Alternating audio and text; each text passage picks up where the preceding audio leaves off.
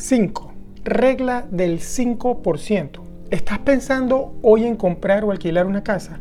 Quédate conmigo el día de hoy que en este vídeo te voy a hablar de la regla del 5% y cómo puede ayudarte a decidir si comprar o alquilar una casa.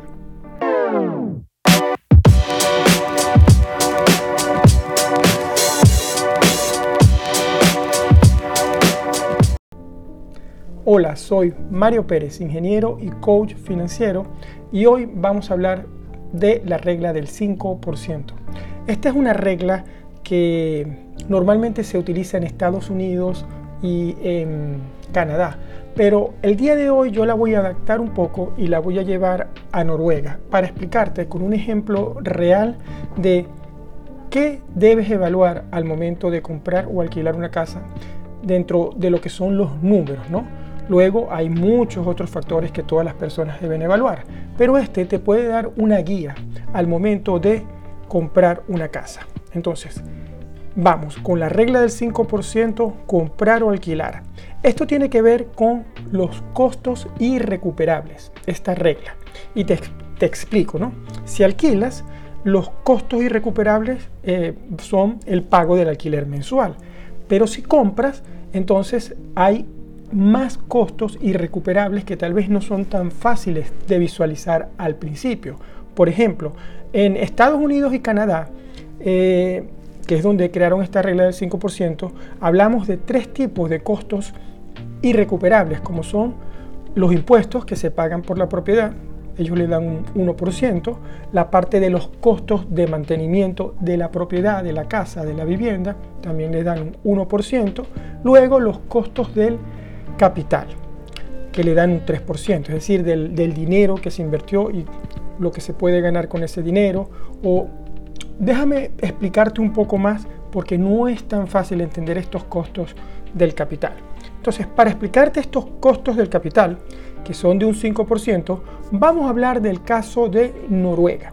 Un caso donde vamos a poner una casa, 700 euros aproximadamente, y las diferencias entre alquilar y comprar. Por ejemplo, cuando compramos, entonces normalmente damos una inicial y pedimos una hipoteca. Imaginemos que demos el 10% de la inicial, son 70 mil euros en eso inicial para comprar la casa. Ok, y allí hay un costo eh, de capital, porque tú pagas una hipoteca, hay un costo que son los intereses que son irrecuperables, aunque quizás del capital pueda recuperar algo en el futuro. Cuando hablamos de alquilar, por ejemplo, entonces, si tenemos el dinero para comprar la casa, pero no lo usamos, sino que alquilamos, con ese dinero pudiésemos, por ejemplo, invertir ese dinero en el mercado de valores. Eh, y, y de esa forma poder tratar de tener un rendimiento del mismo como tal. Ok, continuamos con el costo del capital y aquí quiero profundizar un poco más en explicar esto que está relacionado al costo del capital. Por ejemplo, volvemos con la parte de comprar. Cuando compramos, como te, dije, tenemos la parte del costo de la deuda, los intereses. Estoy colocando un 5% aquí en Noruega y me dirán, Mario, eso es alto. En Noruega los intereses de las hipotecas es un 2, un 3%, sí. Pero normalmente en Noruega si te prestan el 90%, el 75% te lo dan a un interés normalmente del 2% y el otro 15% para completar con el 10% que ya diste de inicial es a un 3%. Entonces, vamos a colocarlo en 5 para redondear y hacer el ejercicio, aunque puede ser un poquito menos. ¿ok? Ese es el costo de deuda que forma parte de los costos de capital. Luego está el costo de oportunidad. Pero antes de explicarte este costo de oportunidad, déjame hablarte, ok, si te fuiste por el alquiler, entonces, eh, ¿qué sucede? Eh, si hubieses dado una inicial para comprar, ok, aquí hay, yo estuve revisando las estadísticas en Noruega y dicen que las casas aumentan un 5% anualmente en promedio. Varía mucho de ciudad en ciudad y hay mucho, pero vamos a enfocarnos en que es un 5%. Entonces, si ese dinero que no lo diste para el inicial porque alquilaste, lo inviertes en el mercado de valores, también de unas estadísticas que busqué, puedes ver la referencia allí de nerdwallet.com, normalmente, históricamente, en el mercado tú puedes conseguir un 10%. Entonces volvemos al costo de oportunidad, donde eh, si tenemos el retorno de esos 70 mil que invertimos en el mercado de valores, menos el costo de la deuda, que en este caso estos intereses pueden ser de 5%, 10 menos 5 nos da 5. Allí está ese costo del capital. Bueno, vamos a seguir avanzando. Si tienes preguntas, me las vas a tener que escribir y eh, por, me las dejas aquí debajo del vídeo. Seguimos. Entonces, vamos con los números. Regla del 5%, alquilar, comprar. Tenemos 2.000, una vivienda, por ejemplo. Y esto es un ejemplo real, sinceramente. Mira, es mi ejemplo y te lo voy a poner clarito. Yo alquilo una vivienda de 2.000 euros, que por 12 meses son 24.000 euros. Es decir, mi costo irrecuperable anual es de 24.000 euros. ¿Ok?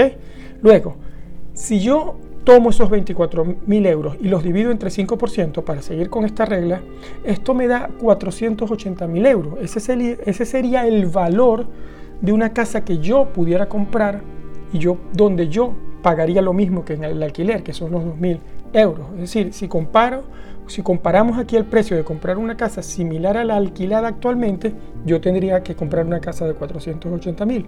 Pero la realidad es que yo vivo en una casa de 700 mil euros. ¿verdad? Donde si multiplicamos por 5 siguiendo esta regla, el costo irrecuperable anual es de 35 mil euros como tal. Una diferencia grande entre alquilando la misma casa. Entonces esa diferencia de 11 mil euros, que está entre 24 y 35, es bastante. Ahora, podemos ver también eh, si, dividimos estos 35.000 euros entre 12 meses, nos da 2.916. Ese sería el costo irrecuperable mensual por comprar una casa. Comparar con el precio de alquilar una casa similar a la que se quiere comprar.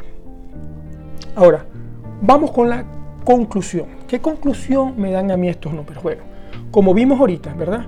El costo de mensual y recuperable, si yo compro la casa de, eh, 700 mil euros es 2.916 con 66, menos los 2.000 de la casa que yo alquilo, que es del mismo valor de 700k, son 916.66. Ahora aquí hay dos opciones muy claras. Una, eh, o pido una hipoteca por una casa de 700 mil euros y pago 2.916,66 eh, y y me meto en esa casa, ¿verdad? Que es similar a la que es una casa similar a la que hoy en día alquilo por 2000. ¿Ok?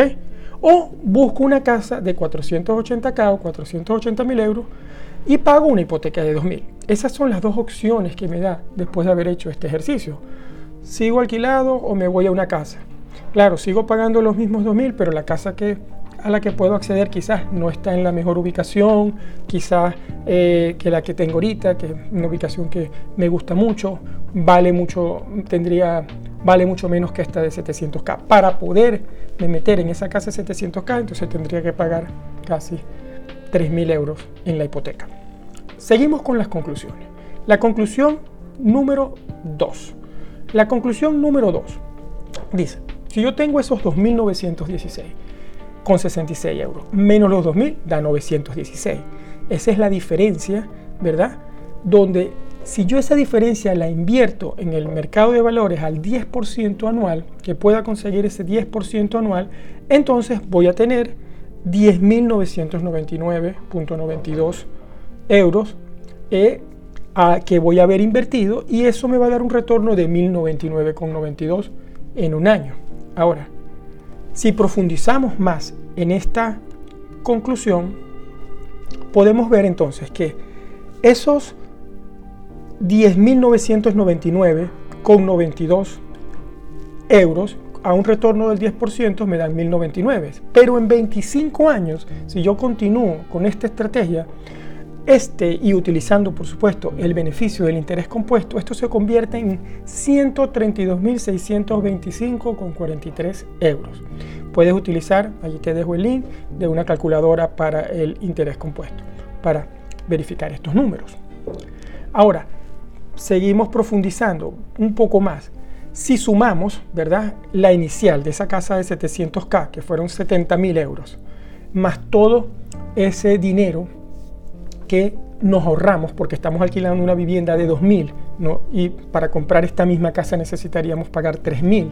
Nos ahorramos esos 1.000, suman esos 10.999.000 más los 70.000 son 80.999,92 que a un retorno del 10% en 25 años con el beneficio del interés compuesto se convierten en 976.611,58 euros, casi un millón de euros.